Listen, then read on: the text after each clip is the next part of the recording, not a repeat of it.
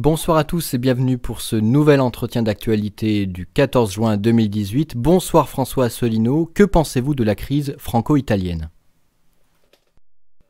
Bonsoir à toutes et à tous et merci pour votre fidélité. Alors la crise franco-italienne, de quoi s'agit-il? Ben, Vous le savez, euh, je répète euh, ce que vous entendez dans les médias. Euh, il se trouve que Emmanuel Macron, président de la République française, a cru bon euh, d'insulter en fait publiquement euh, le gouvernement italien au sujet de l'affaire de ce navire affrété par une association française qui s'appelle SOS Méditerranée, sur laquelle je reviendrai dans un instant, et qui contient, je crois, 639 migrants, entre guillemets, et que le gouvernement, le nouveau gouvernement italien, en la personne de M. Salvini, le, chef de la Lega, le mouvement euh, italien d'extrême droite, qui maintenant est ministre de l'Intérieur, euh, eh bien, euh, le gouvernement italien a refusé de recevoir ce nouveau contingent de migrants. Alors, M. Macron s'est permis, s'est cru autorisé de faire, de donner une leçon de morale, mais même plus qu'une leçon de morale, puisqu'il a dénoncé le cynisme et l'irresponsabilité du gouvernement italien. Alors ce qu'il faut savoir, vous n'êtes pas forcément tous familiers des usages internationaux, mais en règle générale, en règle très générale, euh, les États, euh, les chefs d'État et les chefs de gouvernement passent leur temps à se complimenter, se féliciter, se dire des mots gentils. Lorsqu'il y a une crise entre des pays, là, on commence à voir des mots un petit peu plus euh, sévères qui apparaissent. Mais là, on est au régime des insultes face à un pays qui, quand même, est un pays extrêmement proche de la France à tous les égards. D'abord géographiquement, mais même culturellement, historiquement, etc. C'est un des pays fondateurs du marché commun de 1957. Euh, et, euh, et, le, président euh, français se permet d'insulter ce gouvernement en soulignant son cynisme et son irresponsabilité. Alors, ce qui est intéressant, j'ai déjà eu l'occasion de le dire dans d'autres entretiens, j'ai déjà dit que Macron, en fait, est une nullité euh, en matière internationale comme on n'a jamais vu. Il est bien pire que Hollande.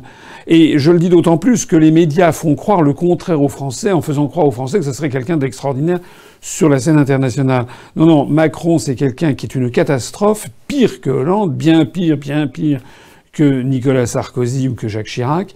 Euh, il, euh, il, ne fait que des impairs et, que des maladresses. Le problème, c'est que là, c'est allé très loin.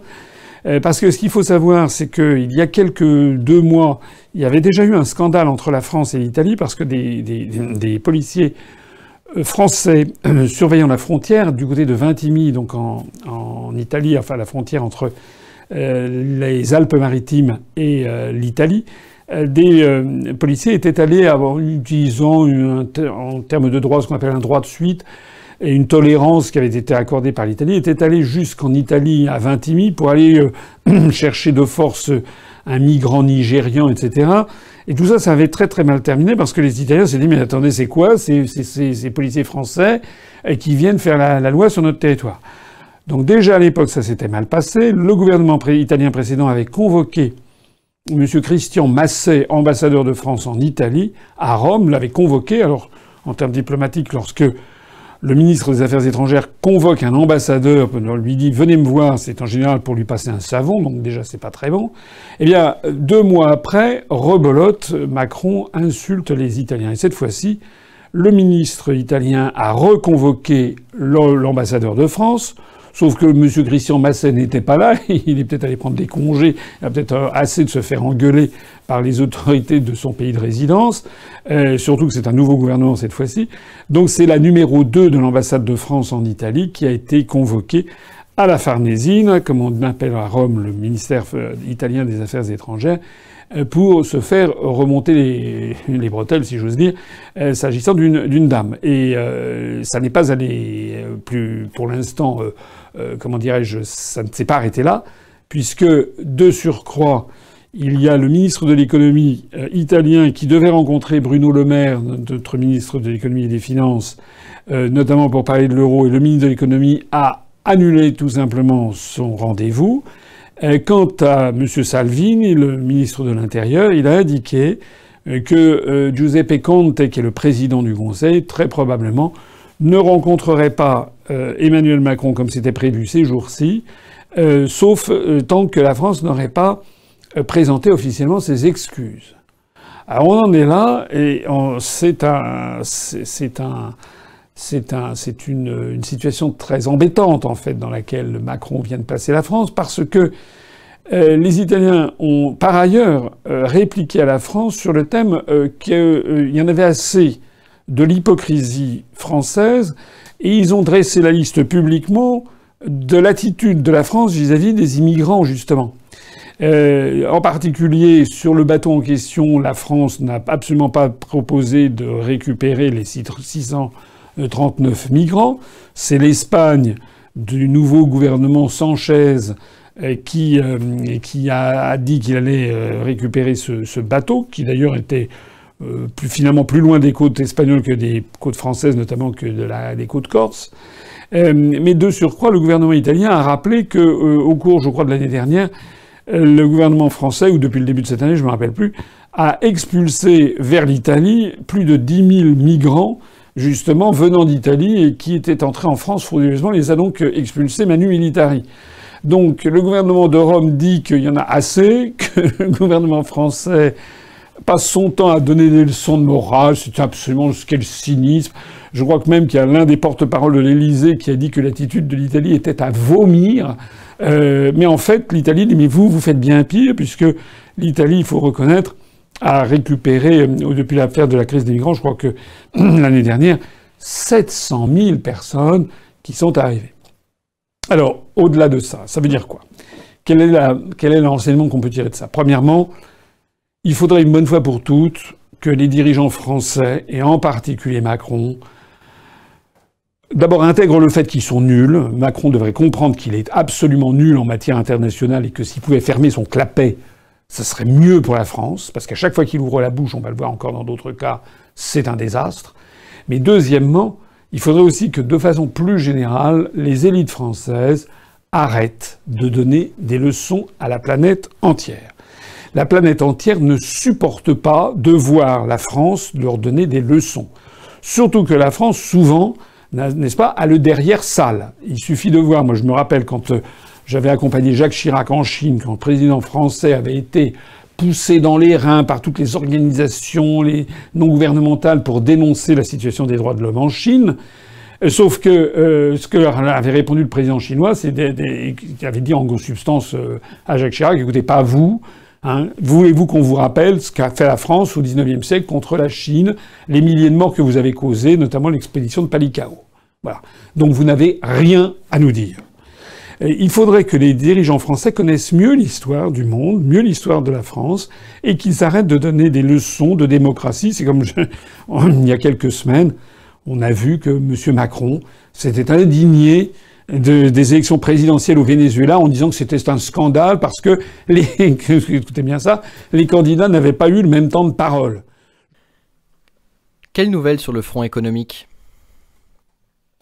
Bah, Sur le front économique, euh, vous voyez que euh, la situation euh, de la, le magistère moral que la France prétendait imposer en matière de l'euro a volé en éclats, puisque déjà le ministre italien en charge de l'euro a refusé de rencontrer Monsieur, Monsieur Le Maire.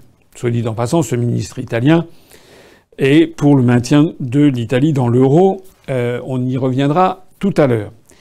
Euh, donc, s'agissant du front en France en matière économique, outre, j'ai déjà eu l'occasion, je crois, d'en parler la semaine lors du dernier entretien d'actualité, la croissance de nouveau est, retombée, la croissance est en berne en France. Mais les informations, c'est que euh, on a appris ces jours-ci que le gouvernement français avait décidé de passer la vitesse supérieure dans les privatisations, en particulier la privatisation de Engie, ancien GDF Suez, la privatisation complète de Engie, la privatisation de la Française des Jeux, euh, qui rapporte énormément d'argent. La Française des Jeux est l'héritière de ce qu'on appelait autrefois la loterie nationale, qui elle-même était héritière. Les premiers jeux d'argent en France avaient été créés par François Ier au XVIe siècle. sauf erreur de ma part, et c'était un moyen pour l'État de récupérer, de, de renflouer les caisses de l'État. Donc la Française des Jeux devrait être privatisée, et puis également Aéroport de Paris qui devrait être privatisé. Quand on voit comment Macron avait privatisé l'aéroport de Toulouse en vendant la gestion de l'aéroport de Toulouse à des escrocs chinois, Macron s'était fait encore une fois complètement rouler dans la farine. Il ne connaît rien à rien. Donc il, avait vendu ça à des escrocs chinois qui étaient après partis sans laisser d'adresse on se demande à qui on va vendre l'aéroport de Paris. Au-delà des péripéties, ce qu'il faut retenir de cette affaire, euh, c'est que Macron et son gouvernement euh, privatisent à tout va, vendent la loterie, vendent les, aéroports. En fait, j'allais les qualifier de...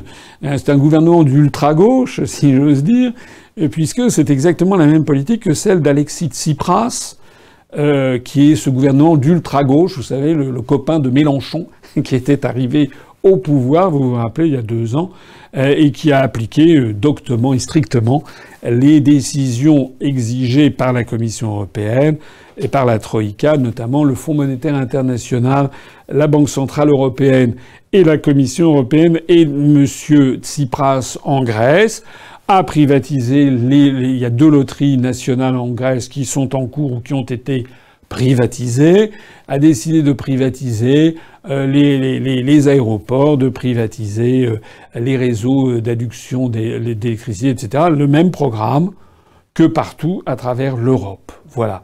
Alors le problème qui se pose, c'est que Macron n'a jamais dit, je crois, enfin c'est à vérifier, mais je ne pense pas que Macron pendant l'élection présidentielle, avait expliqué aux salariés de la, Lyonnais, de la, aux salariés de la Française des Jeux, avait expliqué aux salariés des aéroports de Paris, avait expliqué aux salariés de NG, etc., qu'ils euh, ne bénéficieraient bientôt plus du fait d'être dans une entreprise possédée par l'État et qu'ils seraient privatisés. Il ne l'avait pas précisé du tout. Et vous vous rappelez, son programme, c'était Pensée Printemps, les amis. Voilà. Et moi, on me disait quant à moi que mon programme qui faisait des heures et des heures n'était pas assez complet. Donc en réalité, le programme qui est conduit par Macron est un programme de démantèlement des services publics, ce que les Français refusent. Et ce pourquoi une grande majorité des Français n'a pas voté.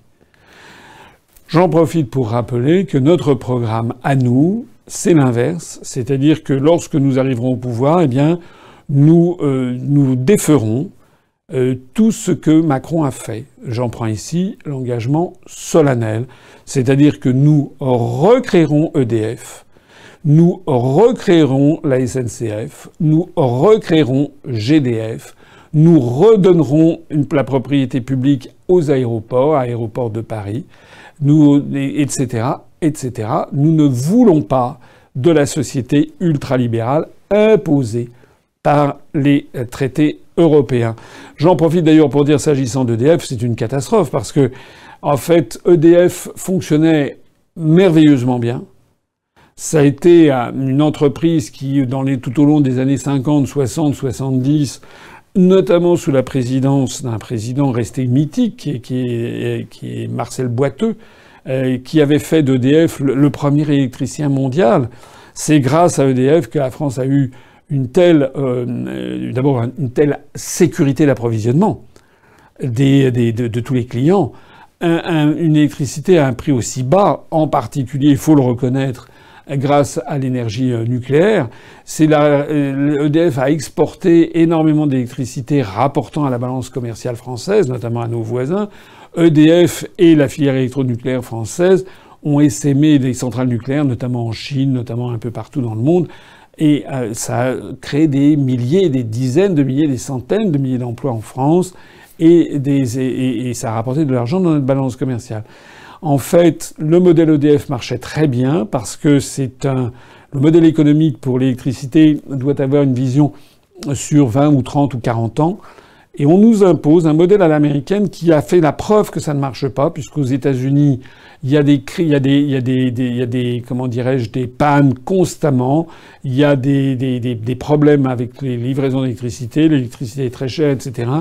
Parce que l'électricité, la production d'électricité, le transport et la distribution d'électricité ne sont pas des choses qui doivent être mesurées euh, par euh, des actionnaires privés tous les trois mois, voir ce que ça donne. Ça nécessite le long terme, ça nécessite des investissements très lourds sur très long terme. Seul l'État a les rangs assez solides pour ça. C'est-à-dire que non seulement on est en train de démolir les services publics à la française, mais on est en train également de démolir tout simplement l'excellence de euh, la production et de la distribution d'électricité en France. C'est un véritable scandale. Quel bilan tirez-vous du G7 qui s'est tenu à Charlevoix Alors Charlevoix, c'est dans la belle province, comme on dit, c'est au Québec, euh, au Canada. Donc, euh, ben, il s'est passé un truc euh, assez extraordinaire, c'est-à-dire que le G7 s'est réuni. Donc le G7, je rappelle qu'il s'agit des États-Unis d'Amérique, du Canada, qui était la puissance invitante ce coup-ci, du Royaume-Uni, de la France, euh, de l'Allemagne, de l'Italie et du Japon. Alors, un certain nombre de choses à dire sur cette affaire. Je rappelle que l'idée d'origine avait été lancée par l'inénarrable Valéry Giscard d'Estaing, je crois en 1975, euh, pour essayer d'avoir une espèce de, de, comment dirais-je, de, gouvernement euh, des, sept principaux, principales puissances industrialisées du monde et qui aurait un petit peu dit, au, monde, reste du monde ce qu'il fallait faire. Ça se voulait quelque chose d'extrêmement élitiste, style Giscard, et de, de, voilà, dirigeant le monde.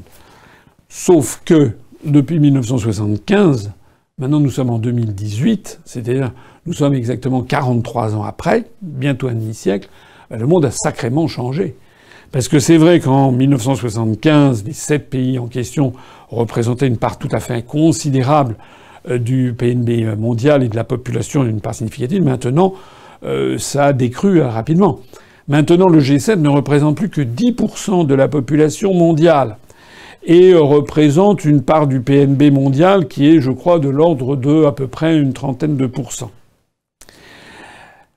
Donc ça, c'est le premier point. C'est-à-dire que déjà, ce G7 euh, est en déclin. Deuxièmement, il y a un problème de conception d'emblée dans le G7 que personne jamais ne souligne, sauf, sauf moi.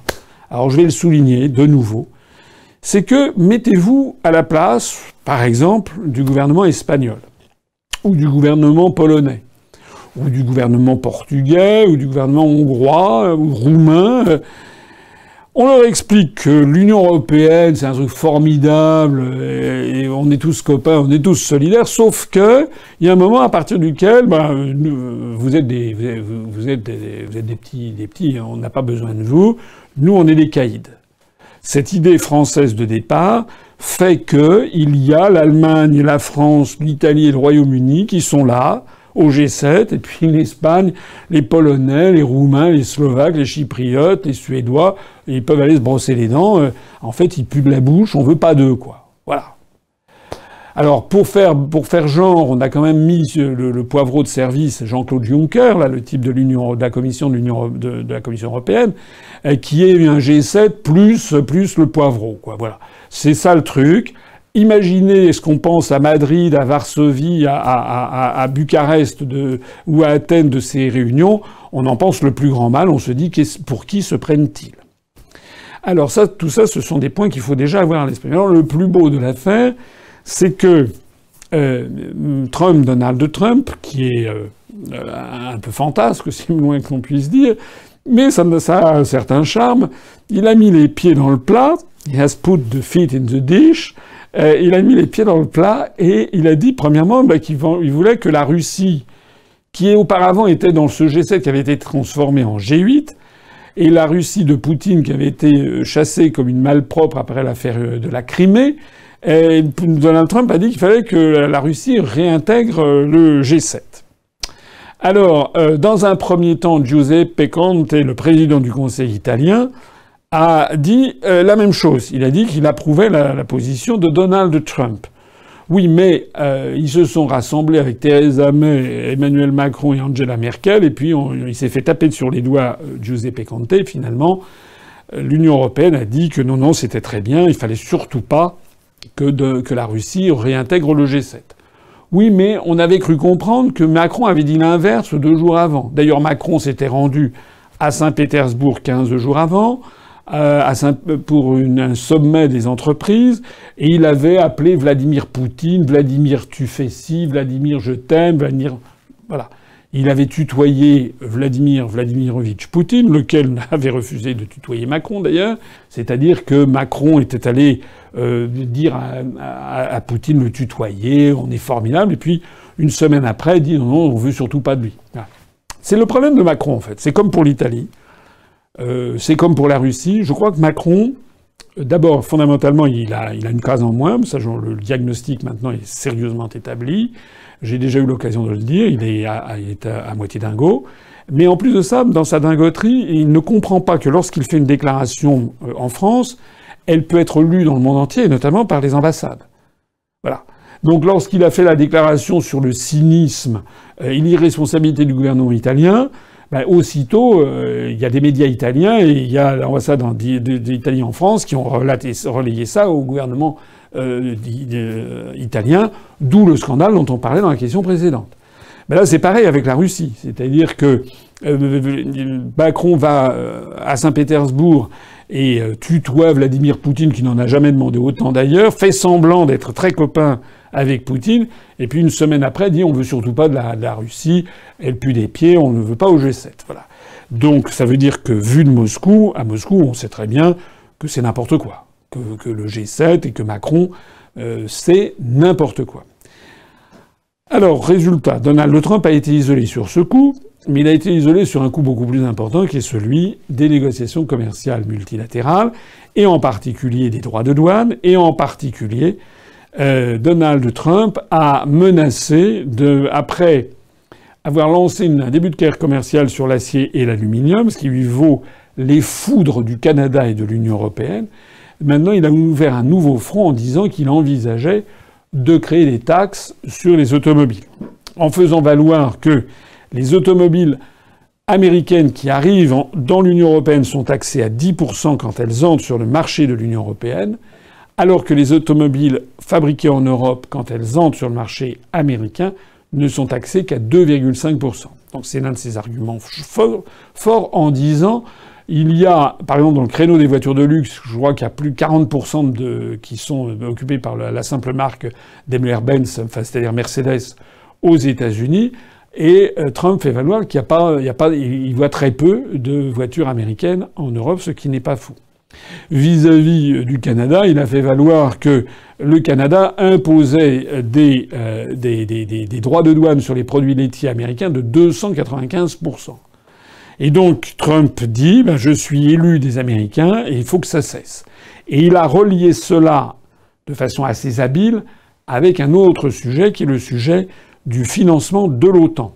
Puisque ça fait maintenant trois ou quatre présidents des États-Unis qui réclament sur l'ère des lampions que les pays d'Europe acquittent ce à quoi ils se sont engagés, c'est-à-dire faire des versements à l'OTAN qui correspondraient à peu près à 2% de leur, euh, de leur PIB, je crois. Et en fait, on en est, on en est très très loin. Donc Trump a dit, mais moi je suis le représentant des ouvriers et des cadres américains, et on en a assez d'être, d'avoir un déficit commercial long comme le bras. Il faut en fait euh, que désormais on change les règles du jeu et qu'on ait un commerce plus équilibré. Alors, je ne vais pas entrer dans tous les détails là-dessus parce que Trump, en fait, viole les accords qui ont été passés sous l'égide de l'Organisation mondiale du commerce. C'est la raison pour laquelle le Canada, l'Union européenne attaquent les États-Unis d'Amérique devant l'organisme de règlement des différends de l'Organisation mondiale du commerce. Ça, c'est le premier point. Le deuxième point, c'est que si on entre dans le détail, on s'aperçoit par exemple pour les automobiles qu'il y a beaucoup d'automobiles de marques européennes qui sont fabriquées aux États-Unis. Et des, voitures de marques américaines qui sont fabriquées en Europe. Ford a une usine près de Bordeaux. Donc en réalité, la présentation que Trump fait de la situation est quand même euh, euh, très rudimentaire. Et quand on entre dans le détail, on s'aperçoit que sa position est moins claire qu'il n'y paraît. Cela étant, quitte à surprendre, moi je trouve que Trump est dans son rôle. On ne peut pas reprocher au président d'un pays, le pays des États-Unis d'Amérique, qui, qui dégage des déficits commerciaux absolument phénoménaux, on ne peut pas lui reprocher de vouloir essayer de remédier à ça et d'essayer de ruer dans les brancards. En revanche, ce qui est absolument extraordinaire, ça a été la réaction toujours d'Emmanuel Macron. Il a, donné des grandes leçons. Encore, pas son temps à donner des leçons. Après, quand c'est pas la Russie, c'est l'Italie. Quand c'est pas l'Italie, c'est les États-Unis. Et quand c'est pas les États-Unis, c'est le Venezuela. Enfin bon, les leçons de M. Macron, tout le monde a ras-le-bol à travers le monde. Et donc Macron a dit, ben voilà, euh, euh, il faut, il faut, il faut le, libéralisme, le libre-échange, c'est très très bien. Et ça n'est pas parce que vous avez un déficit commercial particulier avec tel pays, avec l'Allemagne par exemple, ou avec le Canada, que ça invalide le libre-échange. Et Macron est allé jusqu'à dire, regardez, par exemple, nous, on est pour le libre-échange, et pourtant on a un déficit extraordinaire avec l'Allemagne. On croit rêver. Est-ce que c'est vraiment le rôle du président de la République française que de se féliciter devant la chancelière d'Allemagne de surcroît que la France dégage des déficits commerciaux géants vis-à-vis de l'Allemagne et que c'est très bien ainsi? Enfin, il est dingue. Il est absolument dingue. Je, je rappellerai à M. Macron, je ne sais pas s'il le sait, que si nous avons un déficit commercial énorme avec l'Allemagne, et de plus en plus grand, c'est d'abord et avant tout parce que nous avons la même monnaie que l'Allemagne et que nous n'avons pas la même compétitivité économique que l'Allemagne. Et donc, tant que nous aurons l'euro, nous aurons un déficit commercial très important avec l'Allemagne. Ça, c'est le premier point. Deuxièmement, enfin, c'est quand même le béaba que je vais dire. Un enfant de 7 ans ne ferait pas cette bêtise. Quand vous avez à négocier quelque chose, vous ne dites pas devant la personne avec laquelle vous allez négocier, ben, de toute façon, c'est très bien, la situation est très bien ainsi. Jamais M. Macron ne devrait dire devant Mme Merkel, eh bien écoutez, c'est formidable, la France a des déficits commerciaux avec l'Allemagne, mais c'est très bien ainsi. Qu'est-ce qu'il va pouvoir ensuite demander à Miss Merkel? Rien. En fait, il ne défend pas du tout l'intérêt des Français. Trump, qui est un individu fantasque, qui parfois va dans le décor, on va en parler avec sa rencontre avec le leader nord-coréen, euh, il fait parfois donne le sentiment de faire un peu n'importe quoi, mais là, on peut quand même pas lui reprocher de faire ce pourquoi les Américains l'ont élu, c'est-à-dire d'essayer de défendre l'emploi des blue collars, des cols bleus, comme on dit, c'est des ouvriers américains, et des white collars. En revanche, il y a de quoi être quand même sidéré de voir que le président français, lui, n'agit pas comme ça. Lui, la seule chose qui compte pour lui, c'est le dogme de libre-échange, de l'ultralibéralisme et du libre-échange, qui est un dogme. Un peu de libre-échange, c'est bien. Trop de libre-échange, ça peut être très mal. C'est exactement ce qui est en train de se passer. Il est en train de tuer l'industrie française, Macron, et il s'en réjouit. Voilà l'affaire. Alors pour conclure sur ce G7, il y a encore deux choses à dire. C'est que les, participants ont dit donc qu'ils ne, finalement, ils ne voulaient pas euh, de la Russie. Mais euh, Lavrov, le ministre des Affaires étrangères russe, a fait remarquer que la Russie ne voulait pas entrer dans le G7. Donc il a dit écoutez, vous ne voulez pas de nous, ça tombe très bien, parce que nous, on ne veut pas de vous non plus. Donc ça, c'est un point quand même très important. Point encore plus important, au moment même où se réunissait à Charlevoix au Québec le G7, se réunissait en Chine à Tsingtao, c'est la péninsule de Tsingtao qui est près de Pékin. Ceux qui sont les habitués des restaurants asiatiques en France savent qu'on peut y boire de la bière Tsingtao, puisque en fait c'était une ville qui avait été colonisée par l'Allemagne au XIXe siècle et les brasseries avaient été créées d'ailleurs des brasseries allemandes à cette occasion, lorsque la, Chine avait été dépecée par les puissances occidentales, les mêmes puissances occidentales qui viennent leur donner des leçons de morale maintenant.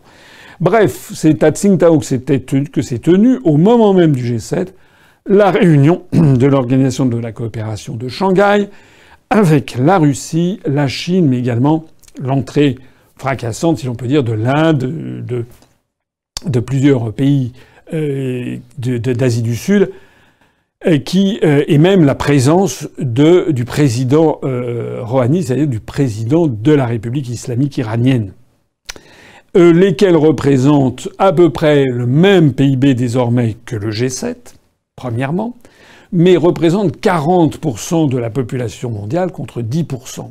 Deuxièmement, et troisièmement, ont affiché une unité et ont affiché, ont, publié un communiqué, ils se sont montrés tous unis, alors que l'on a vu que le G7, tout le monde se tirait dans les pattes, c'était la désunion totale.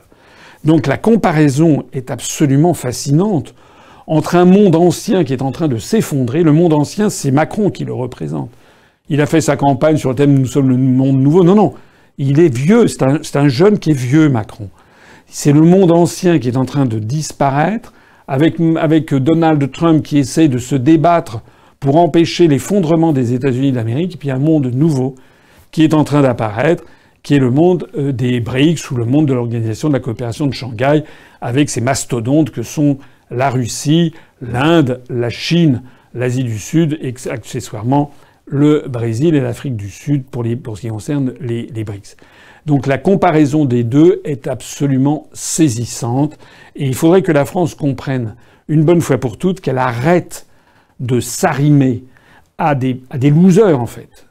Le monde occidental est en train de dégringoler parce que justement il applique une politique de total libre-échange et de totale liberté de circulation des capitaux, ce que justement ni l'Inde, ni la Chine, ni la Russie, eux, n'ont accepté pour leur propre pays. Voilà la, chose.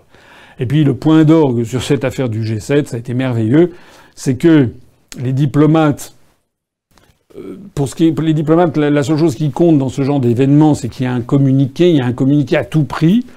Et donc, ils ont publié un communiqué, alors des communiqués chèvre-chou, euh, comme seuls les diplomates peuvent en faire, où on dit tout et son contraire, tout ça est enrobé, pour faire semblant de faire croire que les gens sont d'accord alors qu'ils sont d'accord sur rien.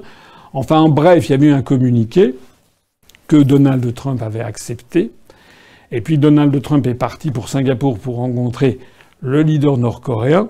Et dans l'avion, patatras, il a vu que le Premier ministre canadien Justin Trudeau, qui est un peu le clone d'Emmanuel Macron, c'est un peu le même âge, euh, et euh, Justin Trudeau avait fait une conférence de presse pour se gargariser d'avoir un communiqué final, et pour en profiter pour dire que les sanctions américaines sur l'acier et l'aluminium qui visaient le Canada étaient des sanctions insultantes.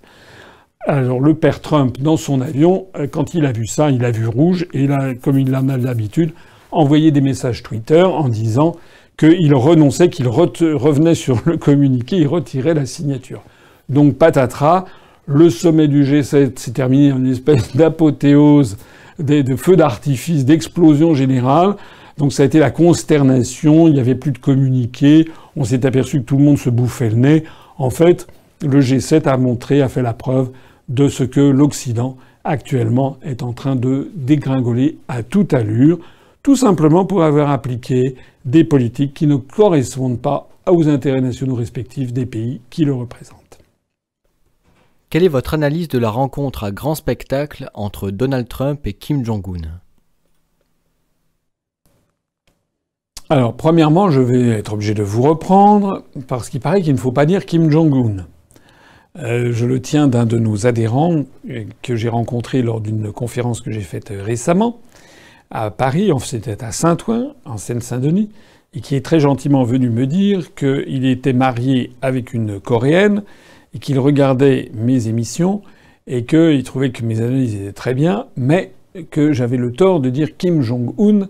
Il paraît qu'il faut dire Kim Jong-un. Voilà. Donc, on va essayer de dire Donald Trump et Kim Jong-un. Euh, alors, bah, je dirais, en fait, la montagne a accouché d'une souris. C'était l'Everest, hein, c'était une montagne inimaginable. Il faut dire qu'effectivement, l'image valait le, coup, puisqu'on n'avait jamais vu euh, dans l'histoire, depuis l'apparition de la partition des deux Corées, donc pendant la guerre de 1950, on n'avait jamais vu un membre de la dynastie au pouvoir en Corée du Nord, la dynastie des Kim, hein, Kim Il-sung, Kim Jong-il, Kim Jong-un, donc qui se sont succédés. On n'avait jamais vu l'un de trois Kim euh, serrer la main et avoir un entretien en direct avec le président des États-Unis en exercice.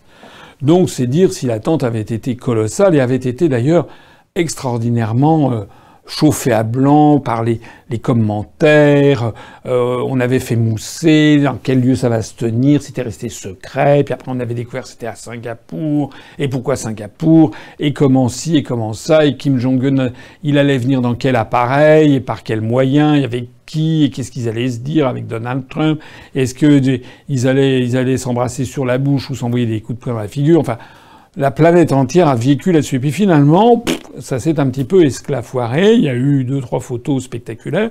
J'ai noté d'ailleurs, pour la petite histoire, ceux qui suivent mes entretiens d'actualité pourront aller le vérifier. Euh, vous vous rappelez que lorsque l'inénarrable Macron était allé à Washington, il s'était fait tirer comme un caniche euh, par euh, Donald Trump et que Donald Trump lui avait nettoyé le veston, lui avait enlevé deux trois pellicules. Eh bien là, Kim Jong-un, qui doit avoir quelque chose comme 34 ans, donc qui est nettement plus jeune que, Macron, euh, eh bien n'est pas tombé dans le piège de Macron. C'est-à-dire que a, on a des photos où on voit, il, met la, papate sur Donald Trump, pas dessus quand même, d'abord parce qu'il est plus petit, euh, mais euh, il, le prend par la taille, comme ça, par derrière.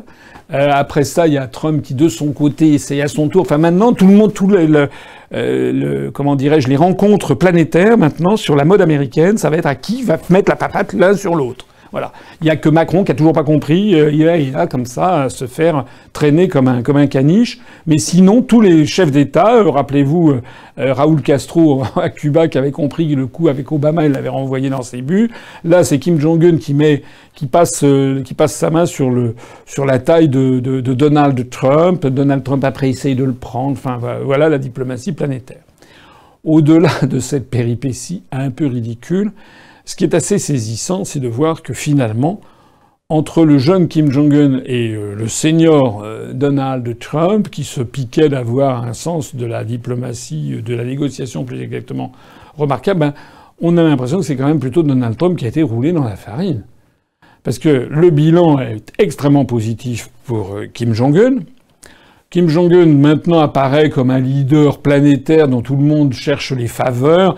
Il a été accueilli, il est allé visiter euh, le, les nouveaux jardins botaniques à Singapour. Il s'est fait, il est sorti avec toute une, escorte de gardes du corps. Il a été acclamé par les passants. Le ministre singapourien des Affaires étrangères a fait le premier selfie de, l'histoire avec euh, Kim Jong-un, etc. Tout le monde oublie au passage qu'il y a des dizaines de milliers de, Nord-Coréens qui croupissent dans une espèce de goulag local, et que, pour le moins qu'on puisse dire, c'est que ça n'est pas une démocratie. Mais donc, euh, Kim Jong-un a réussi son coup, c'est-à-dire que son pays et lui-même apparaissent comme des gens éminemment fréquentables. Euh, deuxièmement, euh, il a obtenu que Donald Trump, prenant, à, prenant le, le Pentagone, euh, et le ministère des Affaires étrangères américain, le département d'État, les prenant au dépourvu, Donald Trump a annoncé qu'il n'y aurait plus de manœuvres militaires américano-sud-coréennes en disant que c'était des vraies provocations à l'égard de la Corée du Nord. Donc tout ça, euh, Kim Jong-un peut euh, empocher le, bénéfice de ces opérations. Et puis en échange, il n'a rien donné. Il a dit simplement qu'il était en faveur d'une dénucléarisation complète de la péninsule coréenne mais dénucléarisation complète, ça n'était pas le vocabulaire qui avait été voulu par Washington, qui exigeait une, une, dénucléarisation vérifiable et irréversible. Or, ces deux adjectifs de vérifiable et irréversible ont disparu. Or, le fait que la Corée du Nord veut une dénucléarisation de la péninsule de Corée, euh, c'est ce que euh, non seulement euh, Kim Jong-un mais euh, son père et son grand-père avaient dit depuis des années, et c'est toujours la même, la même chose. Alors il en reste là-dedans quelques embrassades, et puis le fait que Kim Jong-un a fait savoir par l'agence nord-coréenne ultérieurement qu'il avait invité euh, Donald Trump à venir à Pyongyang, et puis Donald Trump a invité Kim Jong-un à venir à la Maison Blanche. Voilà. En gros, 48 euh, heures après, ben déjà on a, changé de, sujet. Au total, il vaut mieux ça, il vaut mieux ce genre de rencontre plutôt que les invectives que se lançaient les deux présidents, enfin le président américain et le leader nord-coréen il y a à la fin de l'année dernière, parce que là, on, par moments, on se demandait si ça n'allait pas déraper, puisque la vérité, c'est que le régime nord-coréen dispose maintenant d'armements nucléaires et de missiles pour les envoyer. Euh, donc il vaut mieux quand même avoir ce genre de réunion qui pourrait mériter à mon avis, davantage le prix Nobel de la paix pour Kim Jong-un et Donald Trump, ça serait plus légitime que le prix Nobel de la paix qui avait été donné à Barack Obama. Vous vous le rappelez, vous vous rappelez ce scandale. Mais au total, cette réunion, pour l'instant, eh bien, euh, n'a pas porté toutes les promesses qui étaient attendues. Que pensez-vous des récentes déclarations d'Angela Merkel sur la refonte de l'euro? Alors, au cours des 15 derniers jours, Madame Merkel, chancelière de la République fédérale d'Allemagne, s'est exprimée à deux reprises. Une première fois dans un journal allemand, l'un des plus prestigieux qui soit, qui s'appelle la Frankfurter Allgemeine Zeitung, qui, comme son nom l'indique, est publié à Francfort et représente euh, le point de vue notamment des élites économiques et des élites de la Banque centrale euh, européenne et de la Bundesbank euh, en Allemagne. C'est leur point de vue. Bon. Dans cet article, Madame, donc ça c'est le premier entretien. Le deuxième entretien, j'en parlerai dans quelques instants. Premier entretien, dans cet entretien, Madame Merkel a en fait, en, en substance, dit qu'elle ne voulait pas du programme de M. Macron de consolidation de la zone euro. Euh, on a fait un article, j'ai fait un article qui est sur le site, il me semble que j'en ai parlé dans un entretien récent. Il faut bien comprendre que les Allemands ne veulent pas, et on peut les comprendre, ne veulent pas être ceux qui, en dernier ressort, paieraient les dettes non, euh, non remboursées des Espagnols, des Grecs, des Portugais ou des Italiens, voire des Français ou des Irlandais. Ils ne veulent pas que ces dettes euh, il y a une mutualisation des dettes, n'est-ce pas, et que finalement on se tourne vers les plus riches, c'est-à-dire vers les Allemands. On peut les comprendre. Ça prouve au passage qu'il n'y a pas de peuple européen. Ça veut dire que, et ça, ça n'est pas euh, Bernard-Henri Lévy ou Jacques Delors ou je ne sais pas quel illuminé de la construction européenne qui pourra euh, s'y opposer. Ça ne concerne pas les Français. Les Français là sont complètement en dehors du coup. Les Allemands ne veulent pas payer les dettes ad vitam aeternam les dettes des Grecs, des Espagnols, des Portugais et des Italiens. Fermez le banc. Ça veut donc dire que tous ceux qui rêvent d'un autre euro, une autre Europe, on va faire un euro comme si, une union de transfert, un budget de la zone euro, les gens, alors dans le meilleur des cas, c'est Macron qui, présente ça sous forme technocratique. Dans le pire des cas, ce sont des, des vaticinations, des utopiques sur on va, on est tous copains, on va tous mutualiser les dettes. Mais au bout du compte, ça revient au même eh bien tout ceci, ça ne sert à rien parce que, parce que ça n'embraye pas sur le réel, tout simplement parce qu'on ne va pas changer les Allemands. D'ailleurs, il n'y a pas que les Allemands qui sont en cause, puisque Mark Rutte, le Premier ministre néerlandais, hier 13 juin, a mis les pieds dans le plat en disant qu'il ne voulait pas d'augmentation de budget de l'Union européenne, il voulait une diminution. Il ne veut pas de budget de la zone euro. Il considère qu'il y a déjà beaucoup d'instruments et qu'il faudrait mieux les utiliser. Voilà. Donc ça, c'est encore une pierre dans le jardin de M. Macron, qui l'a encore, avec ses projets. Vous savez, quand il était allé à la Sorbonne, devant un parterre d'étudiants qui étaient venus là, ils savaient pas très bien, ils avaient sans doute dû recevoir un petit cacheton pour venir. Euh, donc, euh, lorsque M. Macron avait fait des, il avait lancé des projets utopiques sur, euh, sur l'Europe, eh bien, en fait, tout le monde s'en fiche. Voilà. On pourrait dire de Macron, d'ailleurs, quand on y réfléchit bien, qu'il euh, euh, il se vante de parler à tout le monde. Alors je ne sais pas si Macron parle à tout le monde, mais en tout cas ce qui est sûr, c'est que personne ne l'écoute. C'est-à-dire que ce qu'il dit, tout le monde s'en fout. Rappelez-vous comment il s'était fait ramasser par le premier ministre de Pologne sur l'affaire de la directive des travailleurs détachés. Ben là, il vient de se faire ramasser par Madame Merkel, par le premier ministre néerlandais, plus les gouvernements de sept autres euh, pays dans le nord et l'est de l'Europe. Alors, il y a une deuxième déclaration de Mme Merkel. Cette fois-ci, elle l'a faite devant le PPE, le groupe PPE, le Parti populaire européen, qui est un groupe parlementaire au sein du Parlement européen et qui réunit à peu près les droites, euh, les droites européennes. Alors là-dedans, c'est intéressant parce que là, elle a fait valoir elle a un peu lancé la campagne pour les européennes de 2018 pour son propre camp. Elle a fait valoir un certain nombre de vues qu'elle avait à l'esprit. Elle a d'ailleurs au passage demandé, alors ça, les, médias français euh, ont caché ça sous le tapis, il ne fallait surtout pas le savoir, mais que Mme Merkel a dit, a souligné qu'elle voulait euh, que mêler beaucoup les institutions religieuses aux affaires, elle l'a explicitement mentionné, puisque je rappelle que Mme Merkel, elle émane de la CDU, c'est-à-dire la démocratie chrétienne. Le, C, ça veut dire chrétien. Et donc, elle a, elle a développé, d'ailleurs, je rappelle qu'en Bavière, par exemple, il y a des crucifix dans les écoles. Je rappelle que si le clergé allemand est si riche, c'est parce que le denier du culte est récupéré par les services de l'État, les services fiscaux de l'État, alors qu'en France, c'est purement bénévole. Donc je rappelle ça non pas pour condamner l'Allemagne ou pour la féliciter, je rappelle ça simplement pour montrer à quel point l'Allemagne est différente de nous. et que si les Français savaient exactement ce que pensent et comment agissent les Allemands, y compris nous qui sommes empreints de laïcité, d'un seul coup, ils s'apercevraient qu'on n'est vraiment pas le même peuple. Bon.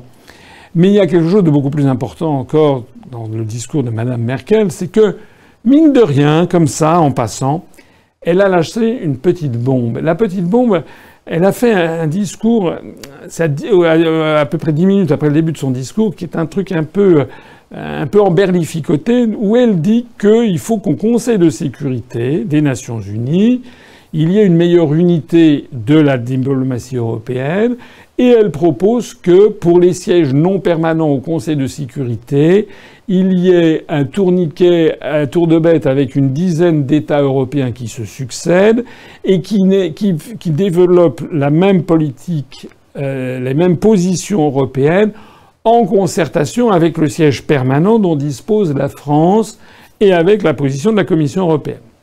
Alors c'est très intéressant pourquoi?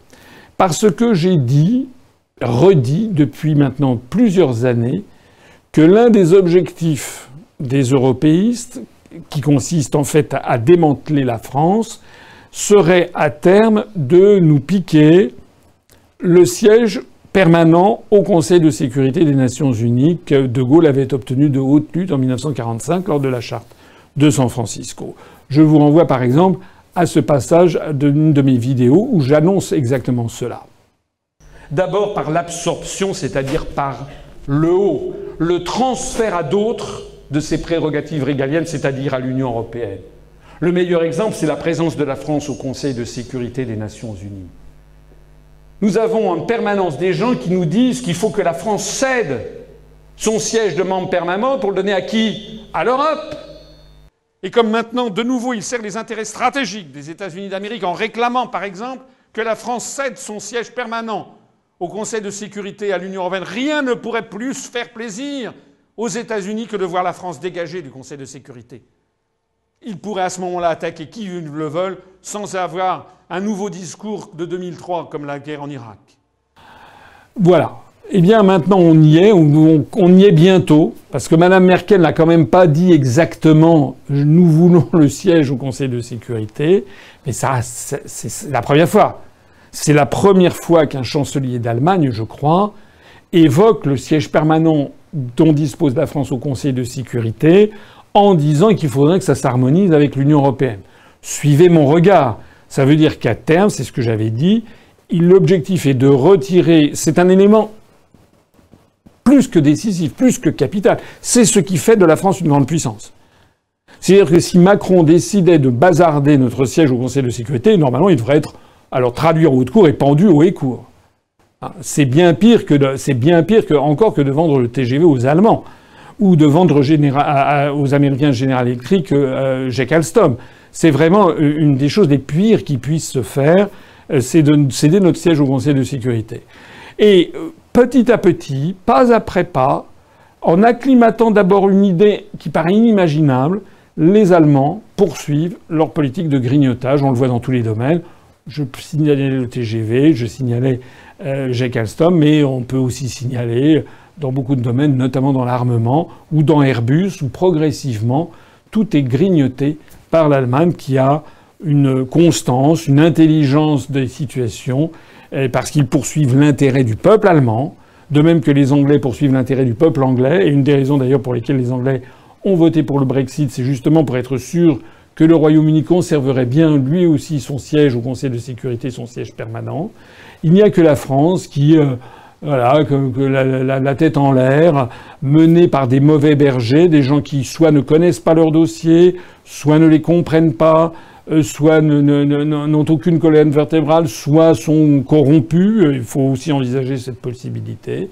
Eh bien, tout, tout ça nous mène à des situations qui sont actuellement celles que nous voyons il y a un danger qui commence à se préciser, qui est un danger réel et imminent de voir la France sommée de céder son siège au Conseil de sécurité à la Commission européenne ou à la haute représentante de l'Union européenne, Madame Federica Mogherini, qui est une Italienne et qui est euh, diplômée de l'Italian American Foundation, l'équivalent de la French American Foundation. Si jamais on faisait ça, ça serait fini de la France comme grande puissance et ce serait donner un nouveau siège au Conseil de sécurité, en fait, aux euro-atlantistes et aux États-Unis d'Amérique. C'est pour ceci que le discours de Mme Merkel au PPE est très important et confirme, hélas, hélas, confirme encore une fois la justesse de mes analyses depuis maintenant de nombreuses années. Avez-vous d'autres sujets que vous souhaiteriez aborder? Alors, l'actualité est très riche, comme, comme souvent. On va se limiter à signaler ce qui s'est passé en Europe il y a euh, avant-hier, hier même. Euh, c'est la déclaration entre le Premier ministre grec Tsipras et son homologue, qui s'appelle M. Zaev Zovan, euh, qui est le Premier ministre de l'ancienne République yougoslave de Macédoine, de trouver un nouveau nom pour ce pays. Je rappelle pour ceux qui ne le sauraient pas que lorsque la Yougoslavie existait, il y avait une partie de la Yougoslavie qui s'appelait la, la Macédoine. La Macédoine étant cette partie qui se trouve au nord de la Grèce, euh, qui se trouve essentiellement en Grèce d'ailleurs, dont la capitale est la ville de Thessalonique. Et non loin de Thessalonique, il y a, euh, euh, on a découvert il y a une dizaine, une quinzaine d'années, un véritable trésor dans un village qui s'appelle Vergina. On a retrouvé la tombe de Philippe II de Macédoine, le père d'Alexandre le Grand.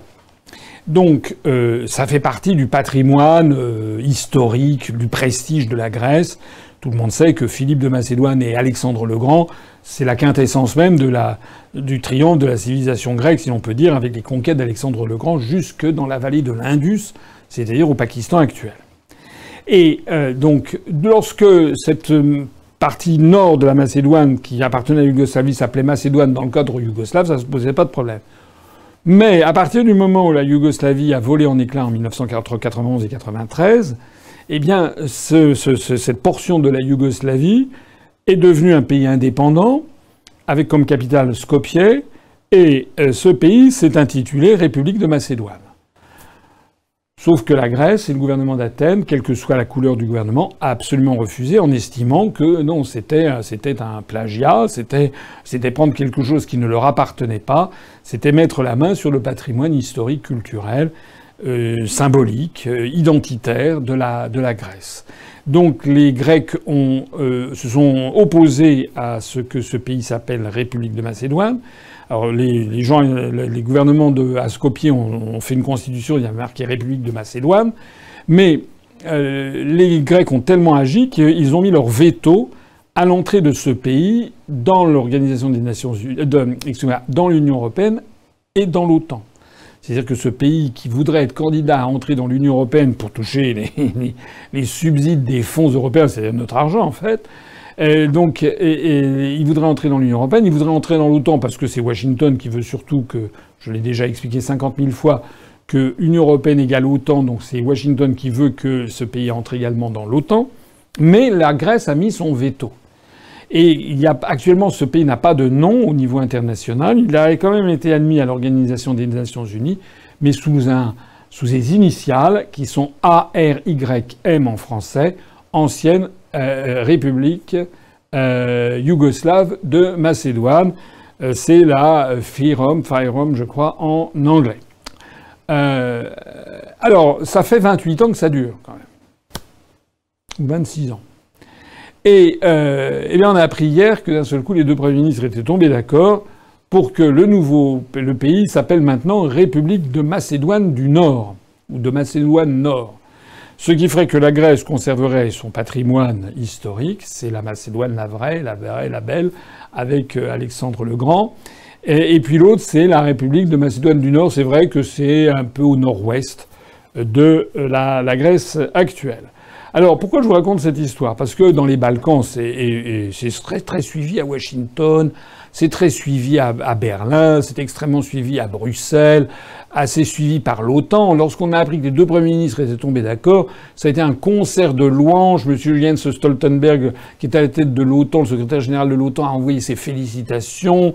La Commission européenne a exulté, Washington aussi. Tout, le monde a trouvé ça formidable parce qu'enfin, ce pays va pouvoir intégrer l'UE et l'OTAN et donc parfaire la volonté américaine de que l'ensemble du continent européen, qu'il n'y en ait pas un seul qui échappe à cette double mainmise, la, double, mâchoire, hein, Union européenne niveau politique, autant au niveau militaire. alors, si je vous dis ça aussi, c'est que les deux, ça l'affaire n'est quand même pas faite pour autant, parce que les Grecs exigent que la constitution du gouvernement, que le gouvernement de Skopje fasse modifier la constitution qui parle actuellement de la République de Macédoine pour que la constitution de cette République soit modifiée en l'appelant la, la, République de Macédoine du Nord. Euh, et bien entendu, euh, il y a en Macédoine du Nord et en Grèce des oppositions farouches qui sont, apparues. Les Grecs considérant que c'est une concession inacceptable parce que euh, la Macédoine du Nord n'a aucun droit à s'appeler la Macédoine, la seule Macédoine c'est en Grèce, et puis réciproquement du côté de, Skopje. Pourquoi je vous dis tout ça? Pour dire que finalement, des histoires qui remontent euh, à 2000, quoi, 2300 ou 2400 ans avant Jésus-Christ, euh, eh bien, ont encore un impact très important de nos jours. Donc ça, c'est ça qui est important, c'est de voir que euh, c'est dans les Balkans que ça se passe, mais c'est aussi vrai dans tous les autres pays de l'Union européenne. L'histoire a du poids. L'histoire, c'est aujourd'hui que nous la vivons, que nous en vivons les conséquences. Avez-vous un mot pour conclure? Un mot pour conclure. Eh bien, euh, euh, je vais avoir une, comment dirais une, petite, euh, un petit sujet un peu léger pour changer un petit peu de tous ces sujets rébarbatifs, les questions économiques, sociales, internationales. Enfin, c'est très intéressant, c'est passionnant, mais parfois c'est un petit peu attristant et déprimant, je voudrais euh, faire un autre éclairage euh, sur l'histoire encore. Et c'est ce qui vient de se passer à Paris, dans une vente aux enchères chez euh, qui est une propriété de Bernard Arnault d'ailleurs. Chez Sosby à Paris, il y a eu un record absolu qui a été battu. Un objet a été vendu 16,2 millions d'euros. 16,2 millions d'euros, il n'y avait jamais eu à Paris chez Sotheby Paris un objet lors d'une vente aux enchères qui avait atteint un tel montant. Et de quel objet s'agit-il? Il s'agit d'un vase, d'un petit vase qui est grand comme ça, euh, qui est un vase euh, de la dynastie euh, chinois, fait sous la dynastie et les et sous l'empereur Tianlong. ça s'écrit Q-I-A-N-L-O-N-G, hein, ça se prononce Tianlong. Euh, et c'est un jeune acheteur chinois qui était présent dans la salle qui a enchéri. Alors qu'est-ce que l'on peut retirer de cette histoire? L'histoire qu'on retire les grands les magazines français, c'est une histoire un peu de conte de fées. C'est une famille dont les grands-parents ou les arrière-grands-parents avaient acheté dans une brocante cette vieillerie chinoise.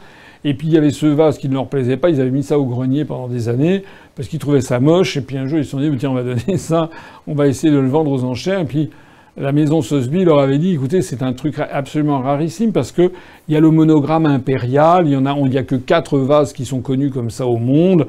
Donc c'est vous, vous détenez un trésor, on va le vendre. Euh, et ils avaient estimé le produit de la vente à 500, à entre 500 et 700 000 euros. Euh, ça a fait 16,2 millions d'euros. Donc le premier point, c'est un conte de fait. Le deuxième point, c'est qu'il y a des Chinois et même des jeunes Chinois qui sont capables de dépenser 16,2 millions d'euros pour acheter une porcelaine qui est haute comme ça, dont vous voyez la photo à côté de moi.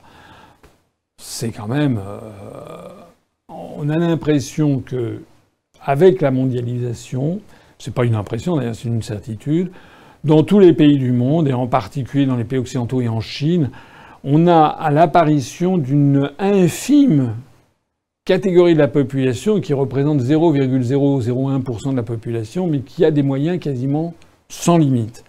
Pour pouvoir dépenser 16,2 millions d'euros pour acheter un vase comme ça, c'est beaucoup plus cher qu'un Rembrandt ou même, même les plus grands, les plus grands peintres, euh, certains des plus grands peintres euh, connus. Euh, je ne vous dis même pas combien ça représente de, superbes appartements à New York ou à Paris. Ça veut dire qu'il y a quand même des gens qui ont énormément d'argent. c'est un deuxième point. Et, c'est assez malsain d'avoir ces différences euh, qui apparaissent. Euh, et puis, il y a quand même un troisième point, c'est le poids de l'histoire. Parce que s'il y a un Chinois qui est capable de dépenser cet argent pour récupérer cet objet qui était en Occident, c'est quand même d'une certaine façon les Chinois qui se réapproprient leur passé, notamment leur passé impérial du temps de la dynastie Mandchou, et qui reprennent ce que l'Occident leur a volé. Il est très probable que ce vase, c'est pas une certitude, je ne l'ai pas vu, mais tel que je connais la Chine, il est très probable que ce vase a été volé lors de l'expédition dont je crois, je parlais tout à l'heure, française, euh, franco-britannique en 1860 euh, pour aller punir la Chine. Et c'est là où on a tiré dans le tas, euh, notamment l'opération de Palikao, le sac du palais d'été. Et à cette occasion, les Anglais et les Français ont en fait fait une razzia, un pillage des, des richesses, notamment du palais d'été. L'empereur Xianlong, à ce propos d'ailleurs, je voudrais peut-être faire une petite euh, remarque, euh, vivait euh, à la fin du XVIIIe siècle, donc aux alentours de 1785, et il a reçu l'ambassade d'un ambassadeur britannique qui s'appelait McCartney. C'est pas un Beatle, mais c'était Lord McCartney, et qui avait été mandaté par le gouvernement de Londres pour aller voir l'empereur de Chine, le Tianzi, comme on dit, c'est-à-dire le fils du ciel, l'empereur, pour essayer d'obtenir ce que Trump essaye d'obtenir en ce moment avec euh, le Canada et l'Union européenne et le Japon, et la Chine, c'est-à-dire un rééquilibrage des échanges commerciaux. À l'époque, il n'y avait pas d'OMC. À l'époque, on les échanges se faisaient pas, c'était pas des monnaies virtuelles, c'était de l'argent ou de l'or sonnant et trébuchant. Et les Anglais en avaient assez d'avoir un déficit commercial très important vis-à-vis de la Chine, puisqu'ils achetaient, les Britanniques achetaient à la Chine du thé, des porcelaines justement, des soieries, des meubles que l'on envoyait depuis l'Occident pour aller être laqués puis être euh, rapatriés en, France, par exemple, ou au Royaume-Uni ou en Autriche. Euh, et puis en échange, ben, les Anglais ne vendaient pas grand-chose. Et donc euh, les Britanniques avaient envoyé, sous George III, un ambassadeur, Lord Macartney, qui était allé voir l'empereur de pour lui dire écoutez, il faut que vous nous achetiez davantage. Voilà. Alors il y avait une anecdote qui est assez célèbre, c'est qu'arrivant devant l'empereur de Chine, les Chinois avaient exigé qu'il fasse le kowtow, c'est-à-dire normalement se mettre à quatre pattes devant le Tianzi, devant le Fils du ciel. Et puis évidemment, Lord McCartney ne le voyait pas de cette, de cette oreille, et donc euh, il, avait refusé de se prosterner, donc l'affaire s'était très, mal engagée. Puis de toute façon, l'empereur de Chine avait dit que ben, c'était normal que les Anglais achètent plus à la Chine que l'inverse, parce que la Chine était le plus grand pays du monde, qu'ils envoyaient euh, beaucoup de, qui faisaient beaucoup de choses, alors que l'Angleterre n'avait pas grand-chose à leur, à leur proposer. À propos, euh, puisque je parle de porcelaine, je voudrais dire un mot aussi sur le scandale qui défraye la chronique. C'est le scandale de Macron, qui, dont on apprend qu'avec euh, Brigitte Trogneux, ils ont décidé d'acheter un service de porcelaine de Limoges pour l'Élysée, qui avait déjà des services de porcelaine. Je sais, moi j'avais été du temps de, de, Mitterrand et de Chirac quand j'étais dans les cabinets ministériels. J'ai été plusieurs fois invité à des dîners d'État à l'Élysée. Je me rappelle avoir dîné avec l'empereur du Japon, avec euh, le sultan du Brunei, euh, avec euh, la première ministre du Pakistan, Benazir Ali Benazir Bhutto, avec un, certain nombre de, de, grands dirigeants du monde. Il y avait sur les tables de l'Élysée une porcelaine très fine. Semble-t-il que ce n'était pas du goût de Madame Trogneux, épouse Macron, et donc le couple a décidé d'acheter aux frais du contribuable un service à Limoges. Alors c'est très bien de s'être fourni à Limoges, parce que les productions de Limoges sont parmi les meilleures du monde, je crois qu'on peut le dire encore, ça, fait partie encore de nos fleurons.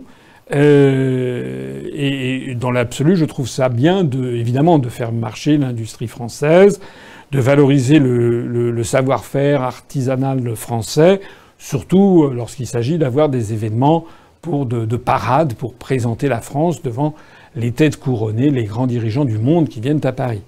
Là où le bas blesse, c'est que d'abord il y avait un service qui existait. Alors peut-être il y avait quelques affaires, quelques, il y avait peut-être eu un peu de, la vaisselle cassée, je sais pas. Certains couples élyséens euh, c'était peut-être euh, envoyer la vaisselle à la tête, je ne sais pas. Mais euh, à mon avis, de ce que j'avais vu, il en restait quand même beaucoup. Là où le bas blesse, c'est quand même que la facture est de 500 000 euros pour acheter un nouveau service à vaisselle c'est quand même beaucoup. C'est d'autant plus beaucoup qu'au même moment, Macron se répand. On a des vidéos qui ont été tournées ici ou là pour se scandaliser des minima sociaux, que ça coûte beaucoup trop cher, qu'il faudrait supprimer, tout ça. Donc il y a quand même une indécence dans le couple qui frôle, l'inconscience, tout simplement. Dans la situation dans laquelle est la France, alors même que on, euh, diminue les, on diminue les, les comment dirais-je, les, les dotations budgétaires dans tous les domaines, eh bien Macron décide de dépenser un demi-million d'euros pour avoir une vaisselle neuve à l'Élysée. C'est quand même assez inconséquent. Et d'ailleurs, puisque j'en parle, je parle des dépenses, je voudrais dire aussi un mot euh, sur euh, une autre, une autre décision ubuesque qu'a prise Macron.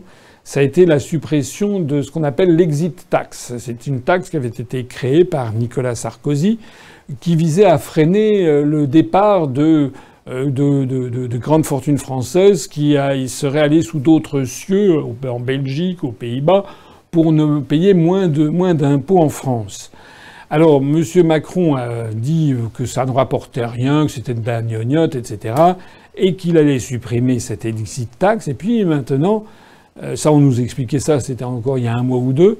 Et puis maintenant que ça a été voté, on s'aperçoit euh, que, en réalité, le manque à gagner risque d'être beaucoup plus important que prévu. Et Bercy a annoncé que cette suppression, qui favorise les ultra, ultra, ultra riches, hein, la décision de Macron, ça vise vraiment les ultra, ultra riches, les gens qui partent à l'étranger, s'installent à l'étranger pour ne plus payer d'impôts en France. C'est vraiment, c'est une toute, toute petite partie de la population. Eh bien, on s'aperçoit que ça risque de coûter 6 milliards d'euros de perte de recettes pour la France. Voilà M. Macron qui, sur un coup de tête, avec des députés qui sont des députés godillots, qui n'ont aucun discernement, qui votent comme le patron le leur a dit, eh bien, M. Macron fait passer quand même des décisions qui sont assez scandaleuses euh, en matière de finances publiques. Il creuse les déficits euh, sur lesquels euh, qu'il devrait pourtant résorber. Un dernier mot encore. L'ultime. L'ultime dernier mot, c'est que nous allons avoir bientôt la réunion du Bureau national et du Conseil national. L'UPR se porte bien. Actuellement, nous assistons, comme c'est le, cas au début de chaque année, à une diminution euh, du nombre d'adhésions, un ralentissement un petit peu de l'activité. Nous allons essayer de lutter contre ça parce qu'il faut que même pendant les mois d'été, même s'il fait chaud, même si les gens ont l'esprit ailleurs, il faut quand même maintenir le rythme du mouvement. Donc nous allons prendre des initiatives, notamment qui seront décidées lors du prochain Bureau national et lors du prochain Conseil national. Je vous donne à toutes et à tous rendez-vous pour la suite des événements dans le prochain entretien d'actualité. Et je vous dis comme d'habitude, vive la République et vive la France. Retrouvez nos analyses, nos propositions, adhérez ou faites un don sur upr.fr. Retrouvez-nous aussi sur Facebook pour partager des idées et participer au direct. Twitter pour suivre les réactions de François Asselineau au jour le jour. YouTube pour ne rater aucune de nos vidéos. Pour nous aider à rétablir la démocratie, poussez-nous, abonnez-vous, partagez.